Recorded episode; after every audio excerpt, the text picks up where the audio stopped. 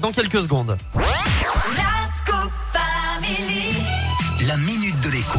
Bon mardi tout le monde, c'est l'heure de la minute de l'écho. Jean-Baptiste Giraud me rejoint. Bonjour JB. Salut Eric. Alors JB, on va parler de l'éthanol euh, ce matin.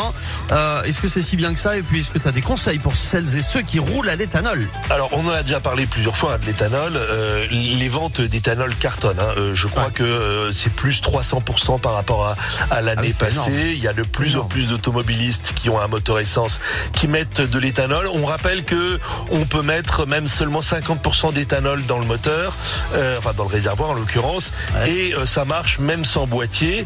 Mais mais là j'ai un conseil pour ceux qui roulent allez à 100% d'éthanol.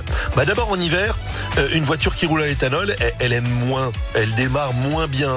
Donc Ouais. il vaut mieux mettre un petit peu d'essence quand même pour faciliter, faciliter le démarrage. Mais le conseil que je vais donner est très très important pour tous ceux qui m'écoutent et qui veulent passer à l'éthanol, qui roulent déjà à l'éthanol. Lorsque vous laissez votre voiture euh, stationnée, si c'est par exemple votre familiale, ce qui est mon cas, et que vous en servez qu'une fois de temps en temps pour les grands déplacements, eh ben vous savez quoi? Vous laissez pas de l'éthanol dans le réservoir, ou en tout cas vous laissez pas 100% d'éthanol dans le réservoir. Pourquoi Parce Bah, que l'éthanol, ben, l'éthanol est un peu corrosif quand même, et comme dans le réservoir aujourd'hui dans les voitures modernes, il y a la pompe à essence, et ben vous pouvez euh, bloquer, j'allais dire un autre Ouais. mot, euh, vous alliez, vous risquez d'abîmer votre pompe à essence. Et la pompe à essence, c'est une petite blague à 60 balles quand on la change, soi-même, à 600 balles si on la fait changer.